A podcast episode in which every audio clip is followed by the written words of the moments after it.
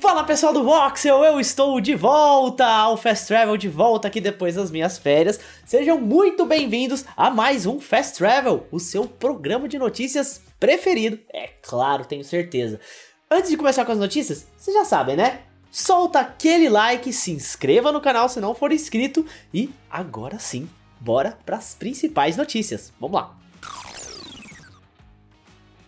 Olha só que interessante, a Netflix publicou no Twitter ontem que Gears of War vai ganhar uma animação voltada para adultos e também um filme. Pois é. Como eu disse na última segunda-feira, a Netflix anunciou que vai adaptar a franquia Gears of War em um filme e uma animação para adultos. A gigante do streaming revelou que fez uma parceria com a Coalition para trabalhar nessas produções audiovisuais. As informações também já haviam sido divulgadas pelo site The Hollywood Reporter. O veículo publicou que, por enquanto, nem diretor e nem produtor foram contratados para tocar esses projetos. Bom, gente, além disso, a Netflix disse que, dependendo do sucesso dessas produções, mais produtos podem estar a caminho. E não foi só a Netflix que disse isso não, viu? A Coalition também disse. Quem sabe não teremos mais coisas de Gears of War também nos games, não é? É isso aí, o que, que, vocês acharam? Vai fazer sucesso? Comentem aqui, vamos conversar e bora para a próxima notícia.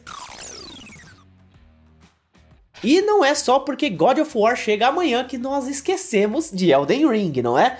Afinal, são esses dois que provavelmente vão brigar pelo título de Game of the Year. Para a felicidade dos fãs da From Software, uma DLC de PVP parece estar sendo desenvolvida para o game, conforme apontado lá no dia 31 de outubro pelo dataminer Sekiro Dubi, através de um tweet. De acordo com ele, a versão 1.07 do RPG apresenta parâmetros para que quatro novos banners como começar partida, você venceu, você perdeu e empate possam estar ligados ao Coliseu. Além disso, o dataminer encontrou espaços nos arquivos para mais 30 chefes. Porém, afirmou não saber se essa será realmente a quantidade de novos inimigos adicionado ao game pelos desenvolvedores. Contudo, não deixa de ser um bom sinal de que vamos ter novos conteúdos de Elden Ring, né?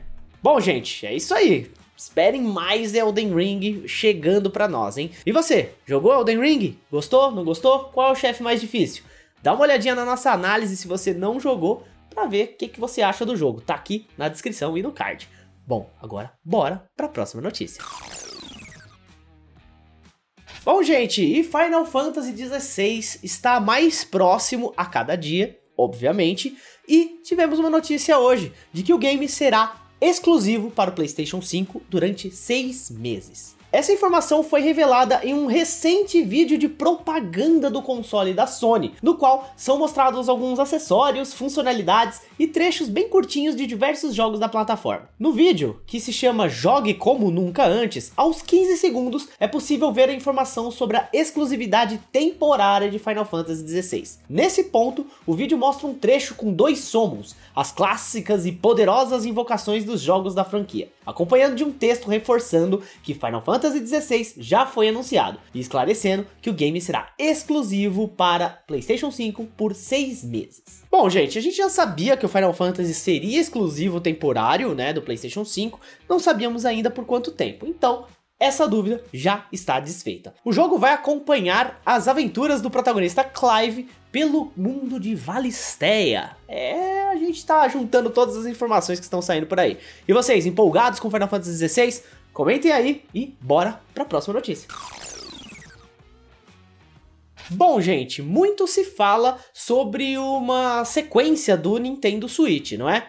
Bom, uma abertura de vaga pode ter dado mais uma pista aí sobre o novo console. A desenvolvedora Creatures, que é uma das responsáveis pela série Pokémon, abriu uma vaga de emprego bem sugestiva nesse último final de semana. A listagem que circula nas redes sociais aponta que a empresa busca contratar um artista de modelo tridimensional para trabalhar em um hardware de nova geração. Como consequência, começaram-se as especulações, mais uma vez, de um sucessor do Nintendo Switch. Vale notar, no entanto, que a Nintendo ainda não se pronunciou oficialmente, tá? A vaga também aponta que a pessoa será responsável por criar modelos para jogos voltados ao consumidor e aplicativos de smartphone. Bom, gente, para quem não conhece a Creatures, ela é uma afiliada à The Pokémon Company, tá? Entre os principais projetos dessa companhia estão alguns spin-offs, como Pokémon Ranger, o filme Detetive Pikachu e também o Pokémon Trading Card Game.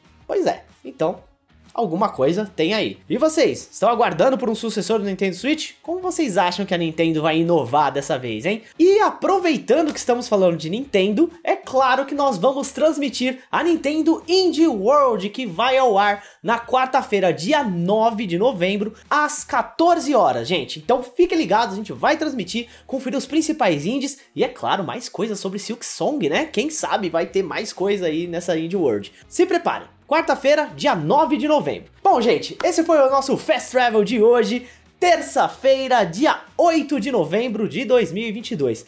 O Fast Travel foi um pouquinho mais tarde hoje, porque a gente teve a primeira hora de God of War ali. A primeira hora, não, um pouquinho mais de uma hora ali. A gente parou num cliffhanger bem legal para vocês. Se vocês querem que continue a série, é só, é claro, soltar o like lá no vídeo, comentar e a gente continua jogando God of War, faz uma série aí pra vocês. Então, muito obrigado a vocês por acompanharem a gente aqui no Voxel e no Fast Travel. Eu sou o Juan, vocês podem me seguir nas redes sociais, arroba Segrete, no Twitter e também no Instagram. Eu vou ficando por aqui e até a próxima, hein? Continue dando like aí. Falou!